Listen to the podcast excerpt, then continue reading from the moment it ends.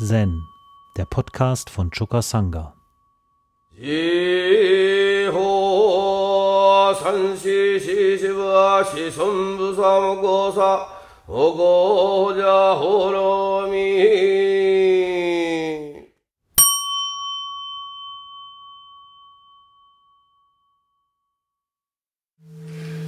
Ja, ich freue mich, dass wir jetzt bei diesem Online-Rohatsu als kleine Gruppe jedoch präsent sind. Und äh, ich freue mich, mit euch die Sessions zu eröffnen mit Yoshu Koans. Ich habe mir vorgenommen, in diesem Rohatsu-Session einen Schwerpunkt bei dem Zen-Meister Yoshu zu machen der auch einer der größten chinesischen Zen-Meister war und der mit seiner lebendigen Art über 120 Jahre Leben äh, uns erfreut mit sehr vielen Choren, die er uns hinterlassen hat, also Aussprüchen, die er als Meister getätigt hat oder äh, seine Erlebnisse in Bezug auf das Erwachen.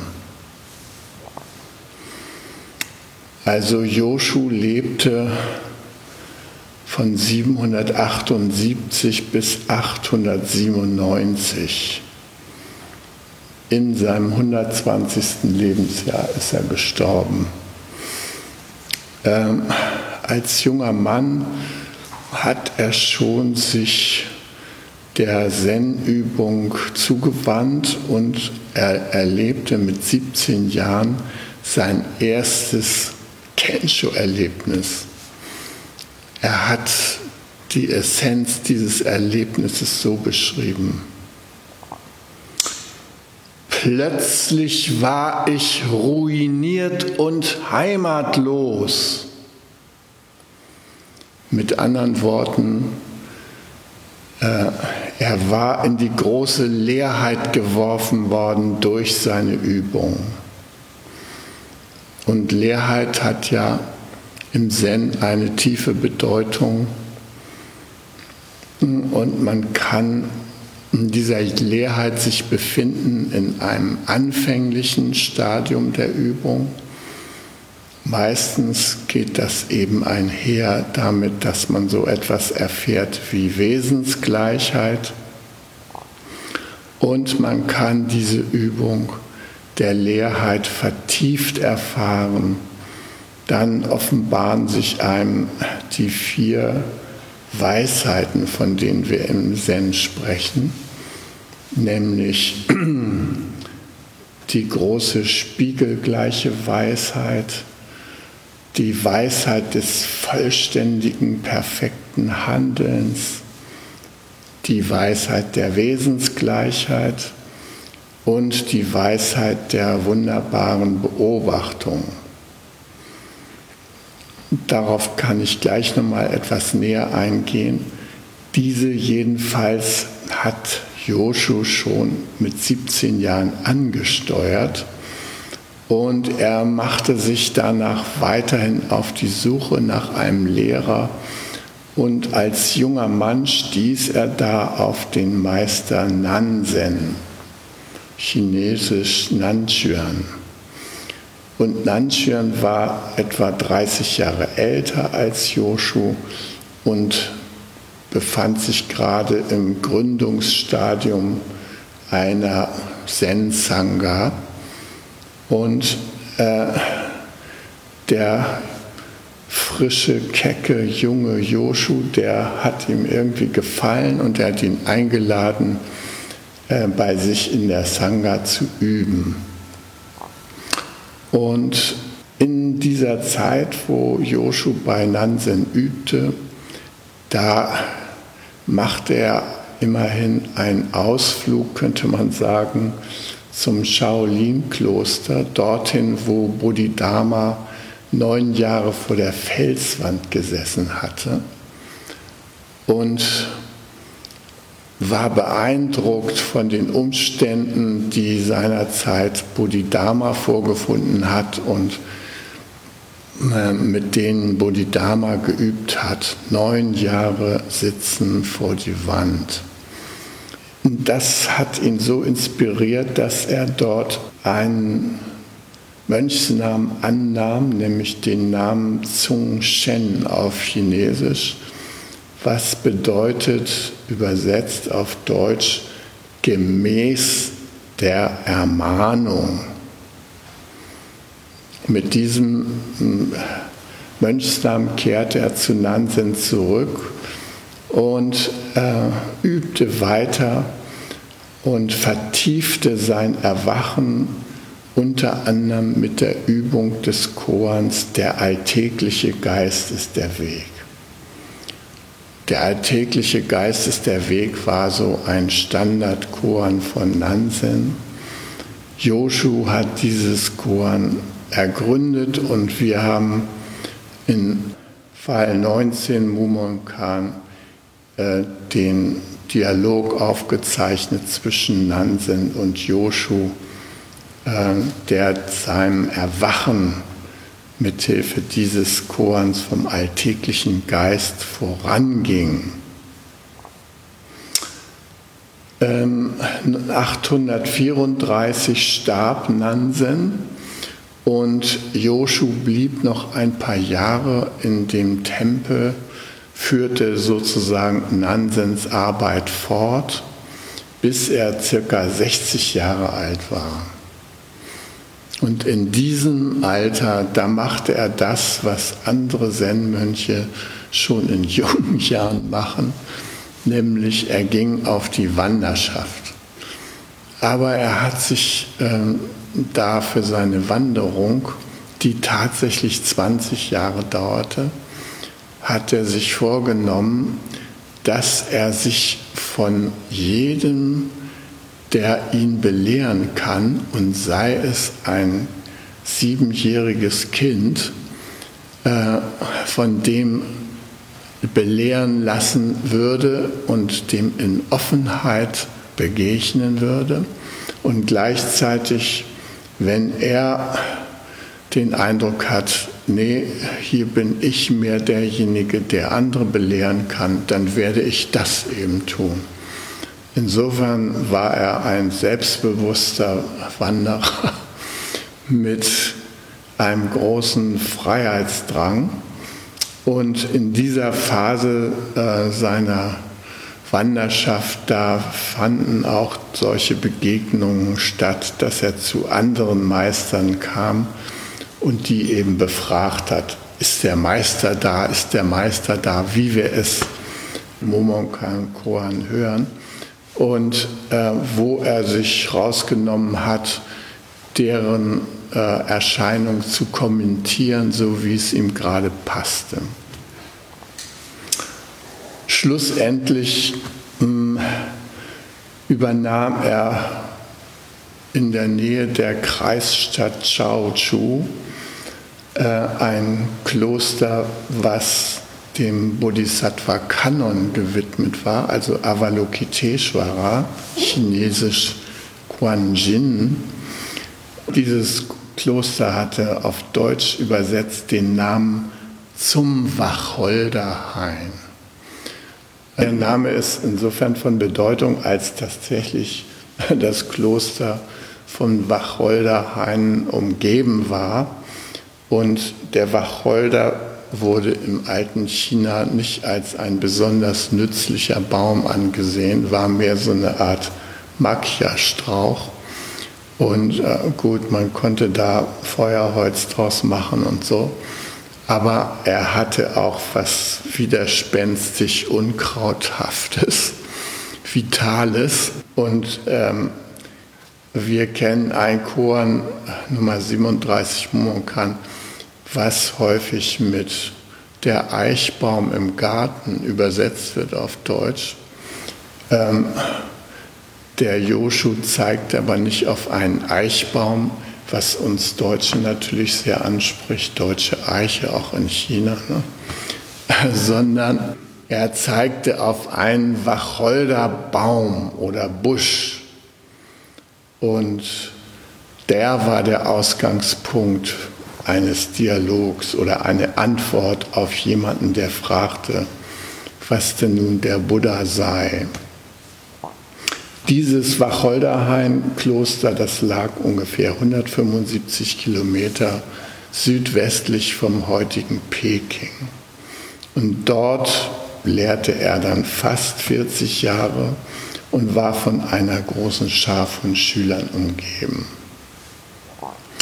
Und heute wollte ich mich mit dem Koan Nummer 2 Hekigan Rocco und noch weiteren Koans ähm, ähm, aus der Serie befassen. Der höchste Weg ist gar nicht schwer.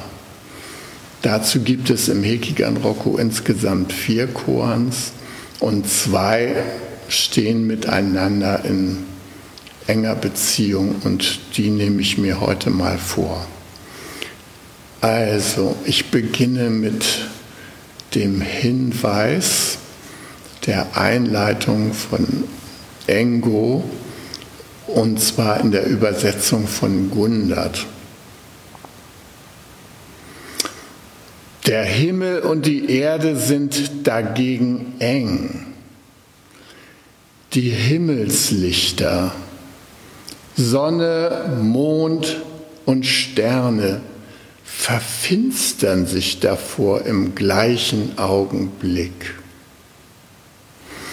Mag auch der Stock mit Hieben regnen, der Scheltruf durch die Halle donnern, so wird einer darum doch noch nicht die Sache selbst erlangen, die in dem uns anvertrauten Erbgut überwärtiger Richtung einbeschlossen ist. Auch die Buddhas der vergangenen und künftigen Äonen, wie die des Gegenwärtigen, können das nur für sich selber wissen. Die Patriarchen auch von einer Generation zur anderen sind nicht imstande, es vollständig darzulegen. Die ganze Sutrensammlung mit den Lehren Buddhas während seines langen Lebens reicht nicht aus, es zu erklären, zu erläutern. Und Kuttenmönche gibt es, die sich heller Augen rühmen und dennoch hilflos davor stehen bleiben. Was hat es unter diesen Umständen für einen Sinn, nach lange, noch lange genauer nachzufragen? Hier mit dem Namen Buddha daherkommen, heißt nur im Schlamm warten und mit Schmutzwasser um sich spritzen.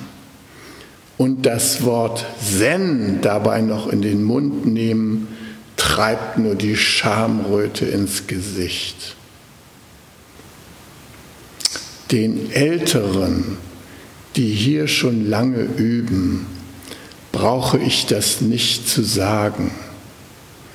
Aber die Anfänger, die später gekommen sind, mögen es sich nur gleich gründlich zu Herzen nehmen. Und nun das Beispiel.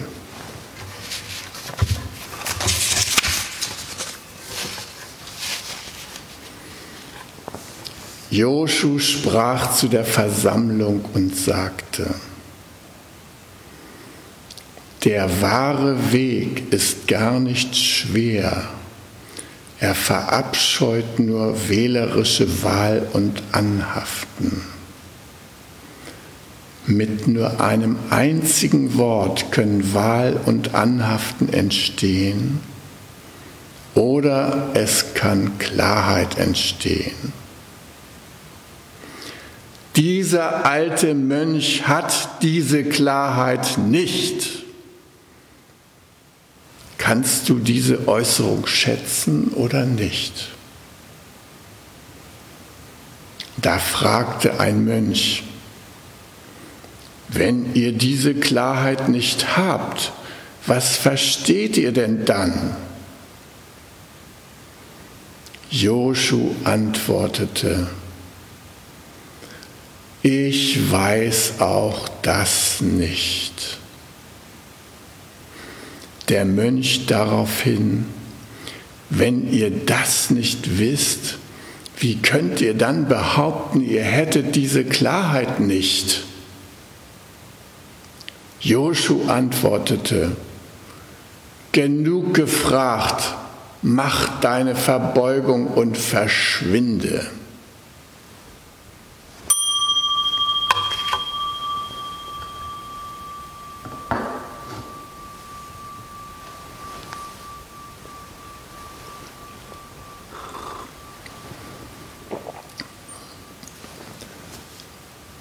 Also, das Hekigan Rokko beginnt mit der Schilderung des Bodhidharma, der zum Kaiser Wu von Liang kommt.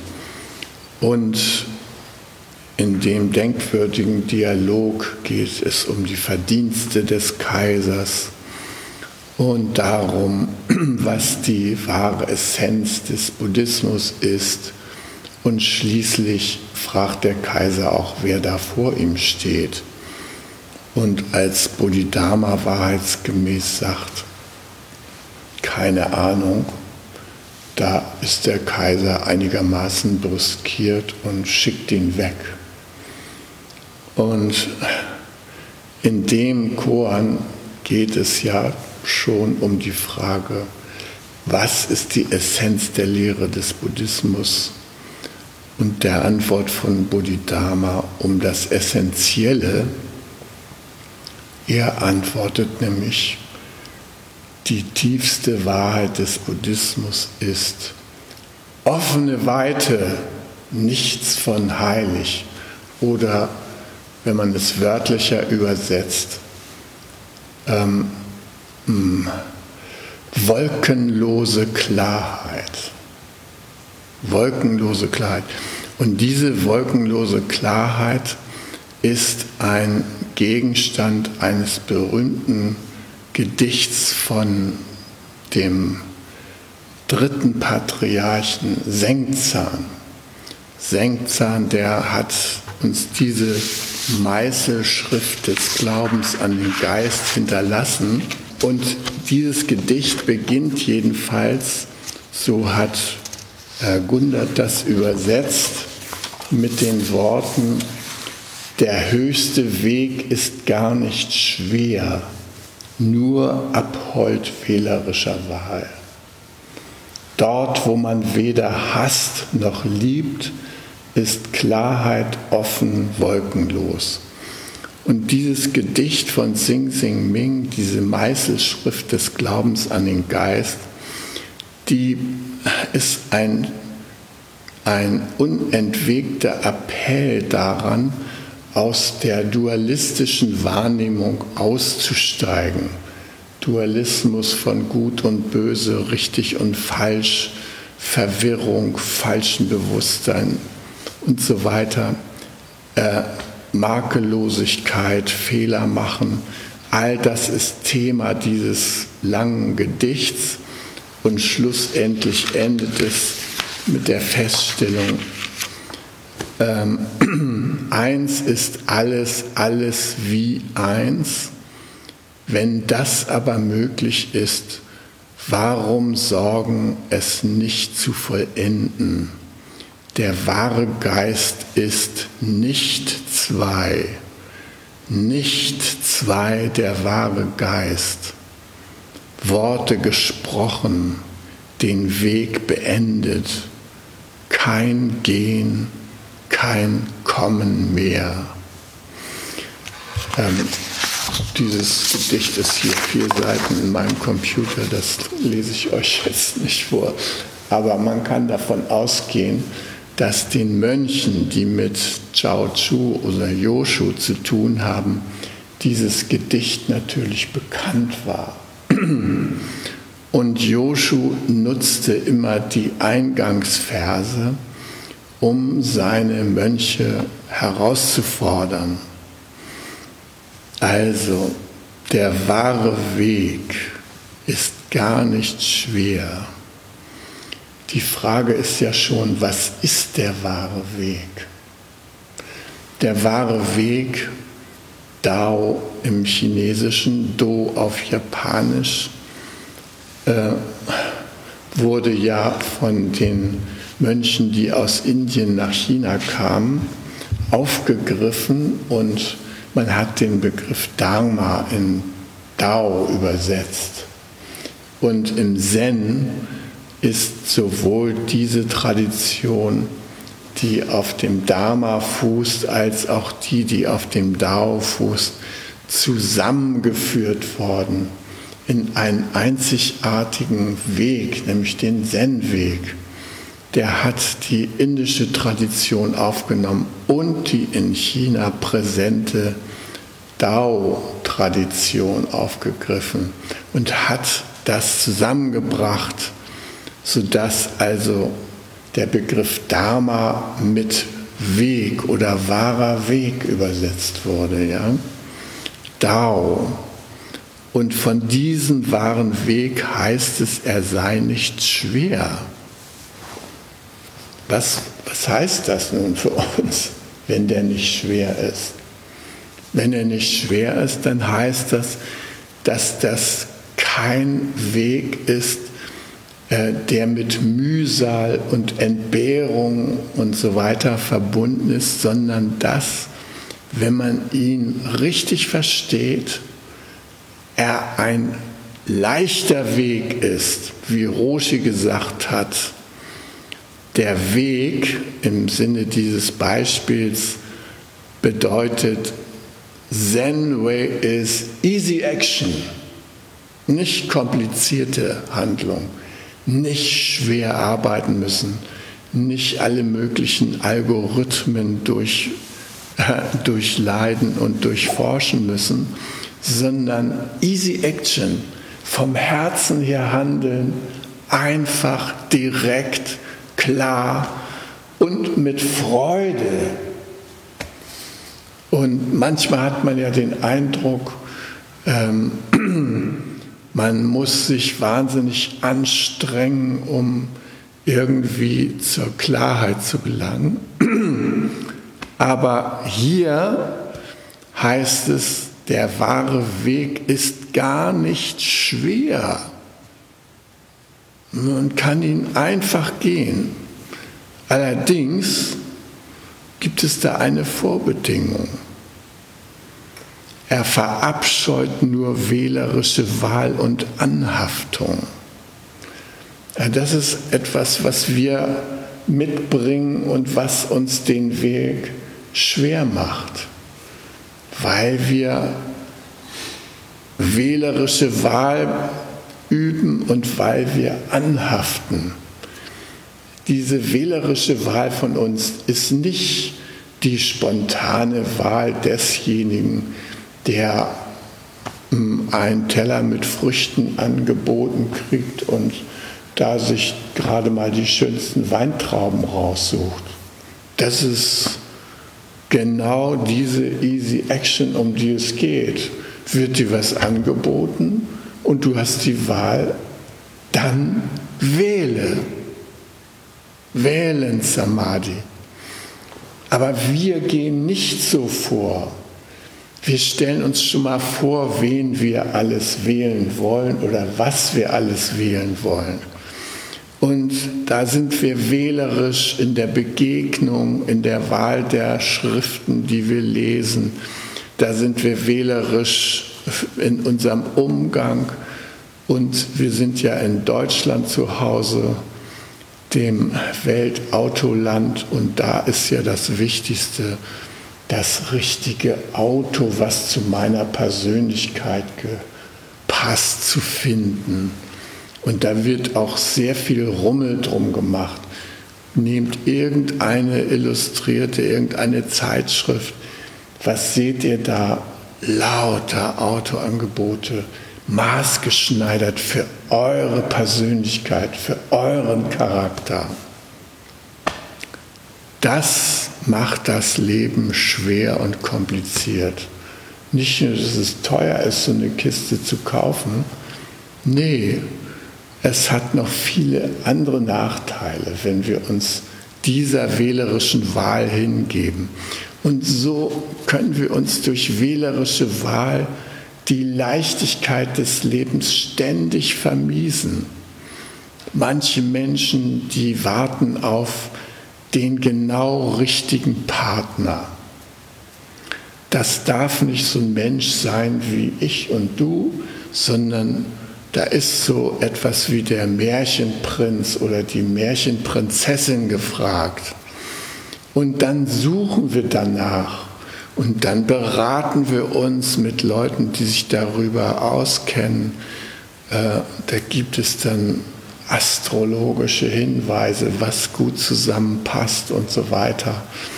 Und wir gucken uns die Menschen nicht mit dem Herzen an, sondern wir fragen uns, ob das standesgemäße Vertreter sind, die zu uns passen und so weiter und so fort. Alles wählerische Wahl. Wir nehmen den Menschen nicht in seiner naturgegebenen Schönheit, so wie er auf die Mensch, wie er auf die Welt gekommen ist, sondern wir versuchen uns da den genau richtigen Prinzen oder die genau richtige Prinzessin herauszufischen. Und das Tragische ist, man hat dann gewählt und dann entpuppt sich der Märchenprinz oder die Prinzessin als so was total stinknormales mit so vielen Eigenschaften, die wir gar nicht gesehen haben am Anfang, über die wir hinweggeschaut haben und an denen wir uns jetzt anfangen abzuarbeiten und wo unser leidvolles Beziehungsleben beginnen kann, wenn wir wählerische Wahl getroffen haben. Wir könnten auch durch die Welt gehen und einfach uns mit dem, was uns begegnet, verbinden und das Schöne in der gegenwärtigen Begegnung entdecken und uns damit zufrieden geben. Aber nein, es muss ja genau der Traumjob sein. Ich finde auch, dass es sich lohnt, sich zu fragen, äh, warum bin ich hier auf dieser Welt? Was möchte ich hier eigentlich bewegen? Mit wem möchte ich zusammen sein? Selbstverständlich. Aber die Art und Weise, wie wir dann wählerisch vorgehen, die macht uns das Leben schwer. Und es könnte viel leichter sein. Wir könnten sozusagen mit dem Leben tanzen. Und wenn wir mit dem Leben tanzen, dann lassen wir uns führen von unseren Bedürfnissen, unserer Buddha-Natur und dann begegnen wir allen möglichen Dingen, zu denen wir nur sagen können, heute war wieder ein guter Tag. Jeder Tag ein guter Tag weil wir nicht wählen mussten, weil wir einfach mit dem, was uns das Leben geboten hat, sein konnten. Deshalb jeder Tag ein guter Tag. Ja, und dann ist da noch dieser Begriff Klarheit. Wolkenlose Klarheit. Also davon spricht der Sengzan ja in seinem Gedicht. Und die Frage ist, was ist damit gemeint? Was ist diese wolkenlose Klarheit? Dort, wo man weder hasst noch liebt, also weder in die Ablehnung geht, noch in das Festhalten wollen, noch das Greifen, ist Klarheit. offen, wolkenlos. Und tatsächlich ist diese wolkenlose Klarheit etwas, dem wir uns durch Übung versuchen näher zu bringen.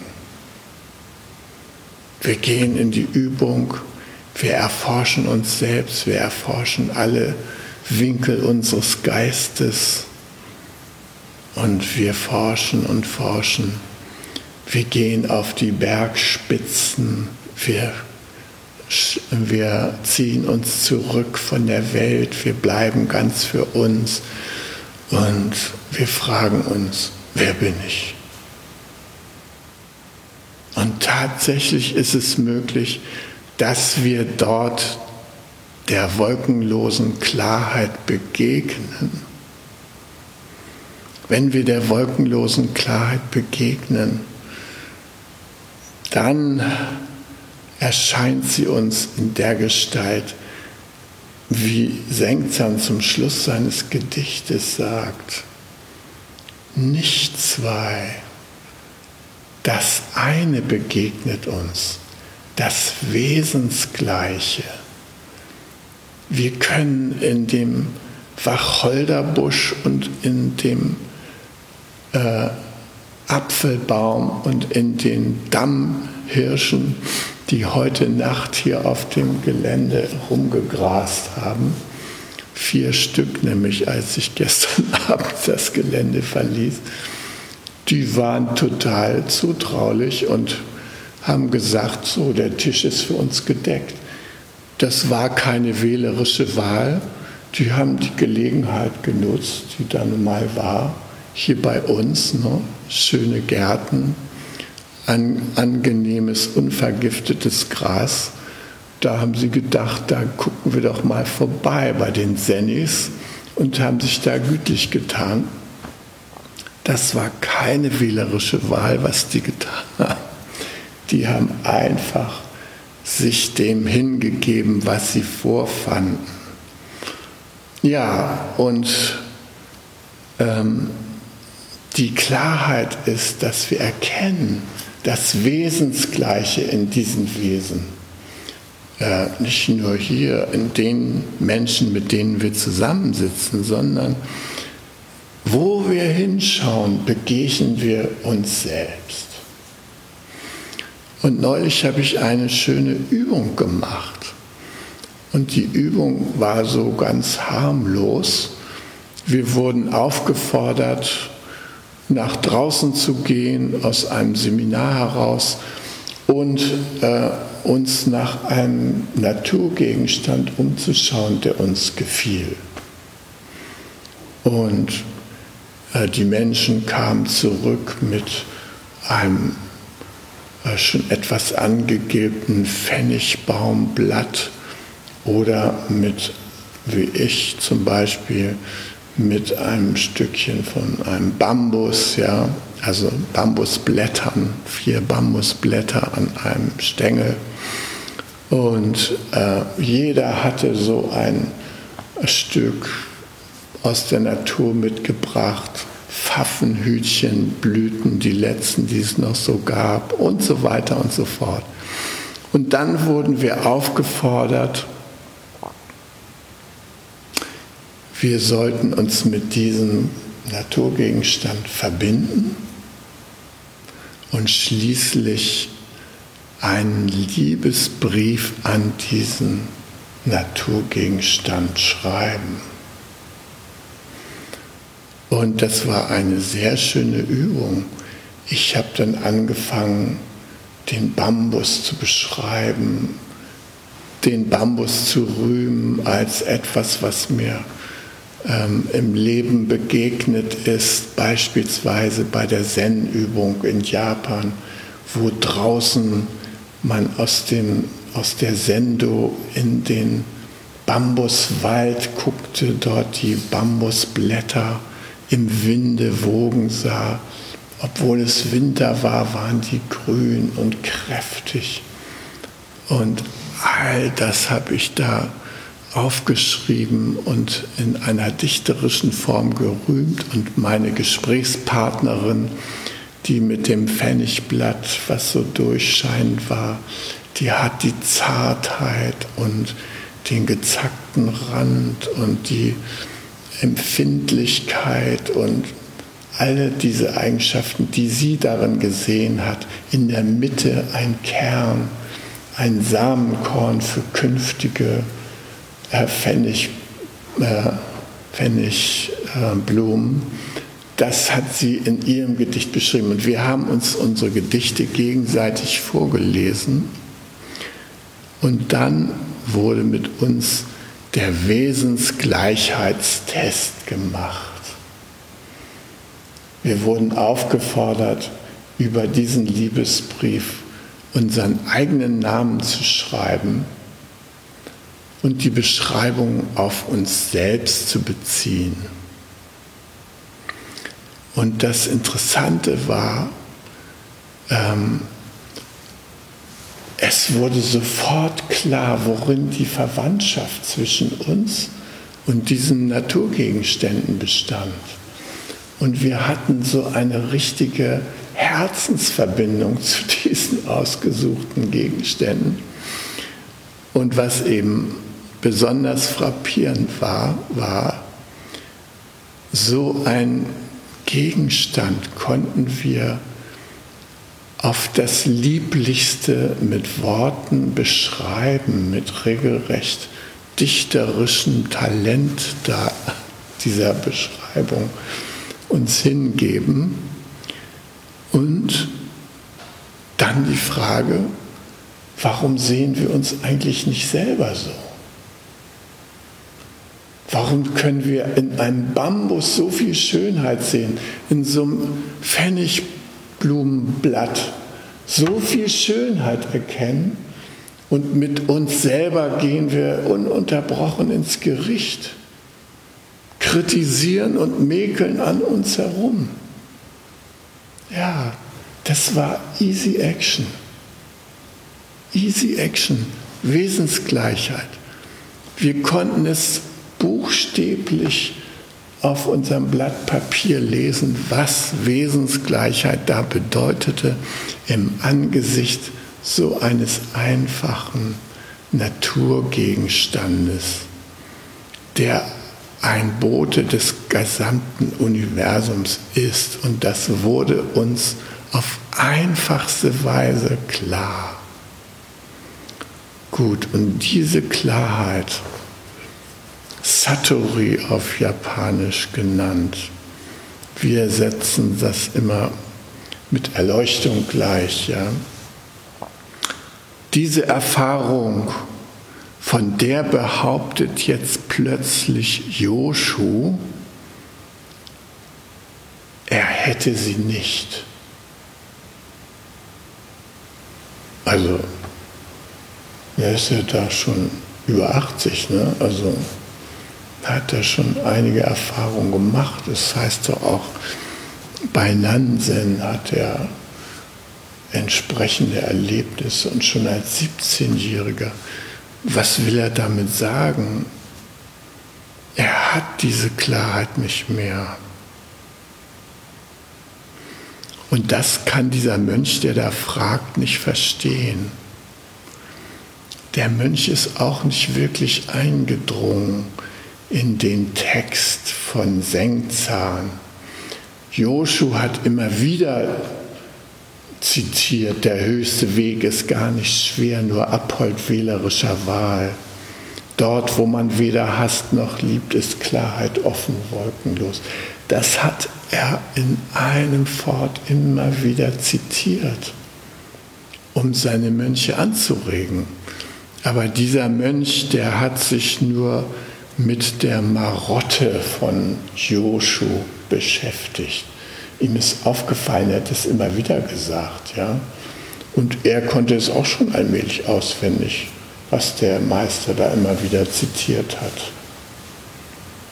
Aber was es bedeutet hat, dem hatte er sich noch nicht geöffnet. Und das Interessante an diesen Koan ist nämlich die Aussage von Joshu, dieser alte Mönch hat diese Klarheit nicht. Natürlich ist der Mönch da äh, gleich mit seinem Verstand dabei und sagt sich, ja, wenn du diese Klarheit nicht hast, was willst du uns denn dann eigentlich beibringen? Ja? Also, das geht ja wohl nicht. Wenn du keine Ahnung hast, was willst du uns denn dann hier irgendwie näher bringen, ja? No? Wie der Mönch sagt, no? Wenn ihr das nicht wisst, wie könnt ihr dann behaupten, ihr hättet diese Klarheit nicht? Das ist durchtrieben. Ne? Also, äh, er muss ja schon die Klarheit kennen, wenn er sagt, er hat die Klarheit nicht. Offenbar. Ne? Also damit versucht der Mönch nochmal Joshu herauszufordern. Und Joshu sagt zum Schluss, genug gefragt, mach deine Verbeugung und verschwinde. Also Joshu weist dieses verstandesmäßige Herum äh, auf der logischen Ebene äh, Sophisterei zu betreiben zurück weil dieser Mönch keine Ahnung hat, was das heißt, wenn Joshu sagt, dieser alte Mönch hat diese Klarheit nicht. Was ist denn vorausgegangen diesem Zustand? Das war ein Zustand, wo Joshu diese Klarheit hatte. Aber jetzt hat er sie nicht. Das heißt, er strahlt jetzt nicht aus. Oh, ich bin erwacht, ich bin erleuchtet. Nein. Er ist jenseits dieses Zustandes den wir alle anstreben durch unsere Übung. Wir wollen gerne in diese Klarheit kommen. Wir wollen diese Wesensklarheit erleben. Wir wollen diese Wesensgleichheit erfahren.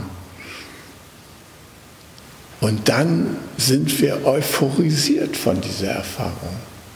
Wer diese Erfahrung gemacht hat, der kennt das, dass sie uns bewegt. Wir sind bewegt davon und wir fallen mit der Erkenntnis ganz leicht in die Dualität.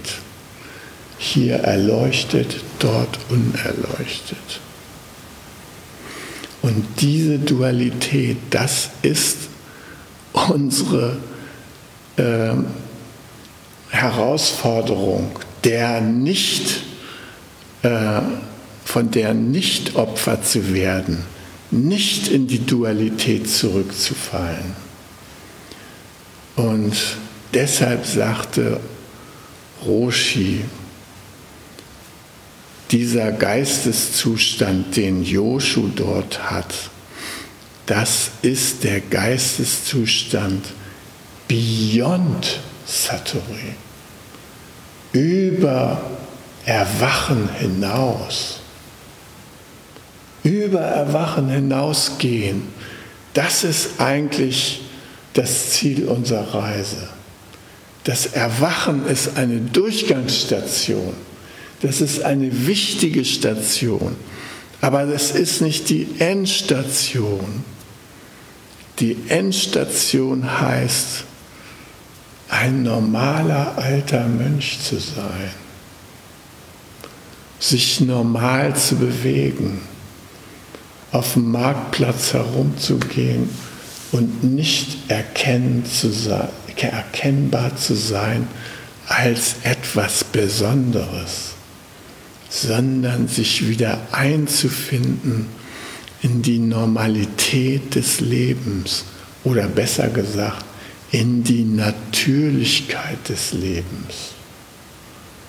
wieder ganz und gar natürlich zu sein und in dieser bewussten Natürlichkeit vollständig unerkennbar zu sein für die Umwelt. Also dieser Schritt zurück vom Podest des Gurutums, Meisterschaft und so weiter, wieder zurück in die Normalität der anderen Wesen, die diesen Prozess vielleicht noch nicht durchlaufen haben.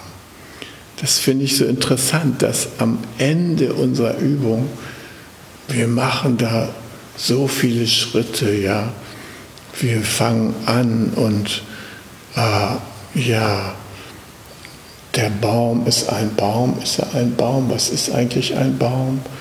Dann kommen wir weiter und sagen, ja, der Baum und die Rose, die sind eigentlich eins, ja, und so weiter. Dann stellen wir fest, wir und die Rose und der Baum sind eins. Und schlussendlich kommen wir zurück von dieser Erkenntnis. Und dann ist die Rose wieder die Rose, der Baum ist der Baum und ich bin Christoph. Aber ich bin durch einen Prozess gegangen. Ich habe mich dem Baum zwischendurch anverwandelt der Rose anverwandelt, der Trommel anverwandelt, der Deike anverwandelt, dem Tee anverwandelt.